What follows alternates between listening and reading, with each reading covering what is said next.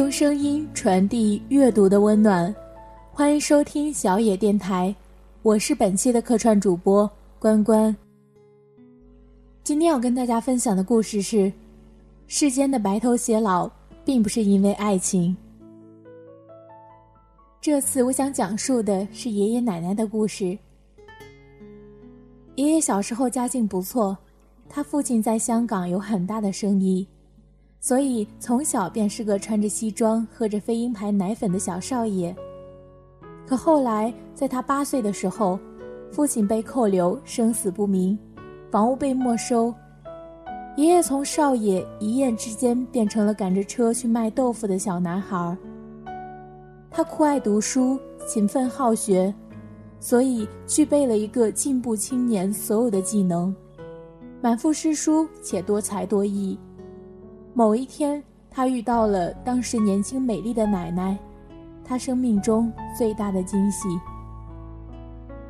奶奶家境很好，生活一直很小资，会弹钢琴，喜欢看黑白外国电影，爱花花草草，也爱唱歌画画。她任性，脾气很大，却天真率性。爷爷于是开始了一轮又一轮写情书的追求。与其说是情书，不如说是他日记的精华本。他把日常琐事编成一首首打油诗，带着对奶奶的爱意，以一种独有的浪漫呈现出来。他一次能写好多页，日复一日，从不懈怠。直到后来，连奶奶的父亲都喜欢上看他的信。他们终于在亲人的祝福中在一起了。后来便是那无奈的文革，爷爷以家庭成分复杂，要被下放到农村。学校的领导多次劝奶奶，只要说和他划清界限，就可以保住工作不受影响。奶奶沉默着，没有做任何回应。那是一次很大的批斗会。爷爷被批，奶奶突然上台拿过话筒，对台下众人大声说：“我相信他的为人，我更相信我的眼睛。”那一刻，爷爷哭了，为奶奶的勇气，也为他们的爱。于是，他们在偏远的小农村过起了清贫却快乐的日子。后来，小时候的我对他们印象不深，只知道他们从我出生起就坚持给我写日记。还记得小时候，我经常哭，拉着奶奶的衣袖让她抱，而每一次爷爷都说：“乖，爷爷抱，奶奶腰不好，会累的。”再后来，我慢慢长大，发现并总结到一条真理，那就是，不论奶奶做错与否，爷爷永远站在她那边。这有点像那句浪漫到死的：“如果世界背叛了你，那么我会站在你这里背叛这个世界。”有时候家庭聚会会因为一件事意见不同，家里人都明白是奶奶有点无谓的计较，可爷爷还是会把大家训斥一番，说奶奶是对的。毫无原则的支持背后，其实是深深的包容与忍耐。在小屋，爷爷对爸爸说：“难道我不知道你妈做的不对吗？我当然知道。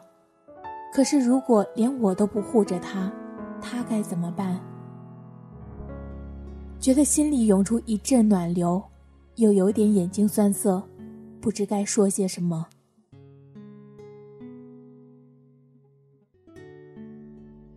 我从上大学开始，一直坚持和爷爷奶奶通信。一是因为隔得远，一年只见两次；二是因为我们都很喜欢这种古典的交流方式。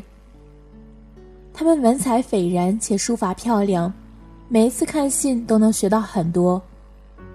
爷爷奶奶每次都是分别写给我，彼此不看对方的信，十分有趣。大学四年，手里积攒了厚厚一摞，每一次收到信的日子都是我的节日。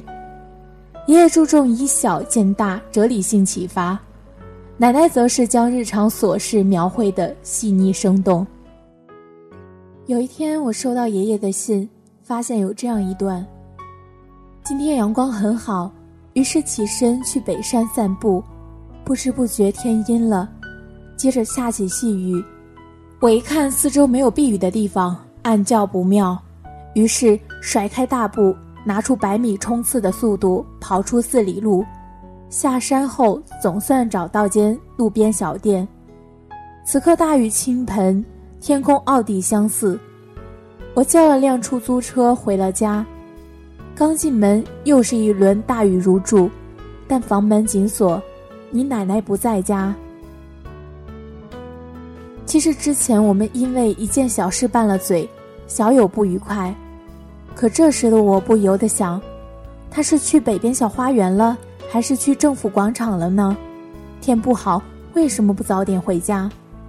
我想去送伞，都不知去哪里送，很是担心。刚准备两个地方都去找一下时，突见他回来了，原来是给我送伞。我既感动又埋怨他身体不好，这么大的雨不用送伞的，他却说怕我淋着。原来每次我都告诉他我回来的路线，可这次下雨。我抄近路就没有从原道回来，结果走岔路了。你奶奶不常走远路的，这趟下来怎么也得四里路，太不容易。那一刻，我突然觉得，所谓白头偕老，并没有那么高深，只是在温柔的时光里，慢慢彼此习惯。所有的久处不厌，都是因为彼此的用心。风风雨雨这些年，愿得一人心。白首不相离，我想没有比这更好的陪伴与懂得。而所谓的吵架，都已变成爱情的调料。因为一旦感情的天空真的下起雨来，他们首先想到的都是为对方送伞。我带着感动看完，想到的不是爱情如何，而是理解与忍耐，在彼此的心田上摇曳生花。奶奶这两年去上老年大学学习唱歌，爷爷十分支持，每周准时接送，风雨无阻。他年纪大，记性不太好，想背的诗词说忘就忘，爷爷就陪他一起比赛和背诵，还一见我们就说：“奶奶可厉害了，总是赢。”爷爷喜欢看抗日神剧和历史书籍，但每天晚上都会和奶奶一起看他喜欢的剧。从韩国家庭剧到《甄嬛传》，再到现在的《芈月传》，因为他觉得在这个并不完美的世界，奶奶是完美的，于是忍耐也心甘情愿，全力以赴。记得姑姑以前经常对我说：“你要保持清醒啊，不要拿你爷爷的标准找男朋友，你会发现几乎所有的人都会被比下去。”他们现在很好。上次奶奶来信写到，他们会挽着手去买稻香村，一进店就给各自挑点心，只不过一结账，给奶奶的点心金额都是爷爷自己的好几倍。想起了电影《恋恋笔记本》中，老年的诺伊对着失去记忆的艾丽天天读信，他们年老色衰，体态蹒跚，满脸皱纹，从激情四射到柴米油盐。从豆蔻年华到生儿育女，他们的爱无远弗届。最后，他在他的身边躺下来，紧紧握住他的手。他说：“我会一直守护你。”还记得那段话吗？很快你就八十二岁了，身高缩短了六厘米，体重只有四十五公斤，但是你一如既往的美丽优雅，令我心动。我们在一起已经一起度过了五十八个年头，而我对你的爱愈发浓烈。我的胸口又有了这闹人的空茫，只有你灼热的身体依偎在我怀里时，它才能被填满。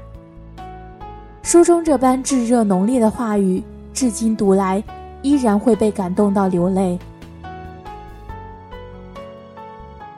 所以，白头偕老这件事情其实和爱情无关。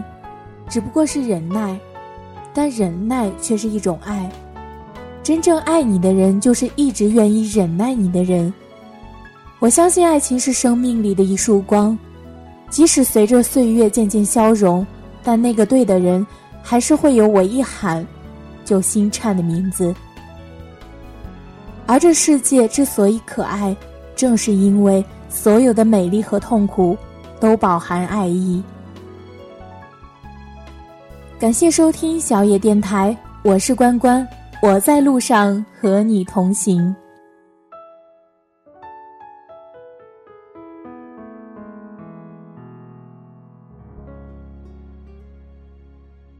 本节目由小野电台提供，用声音传递温暖。感谢您的收听。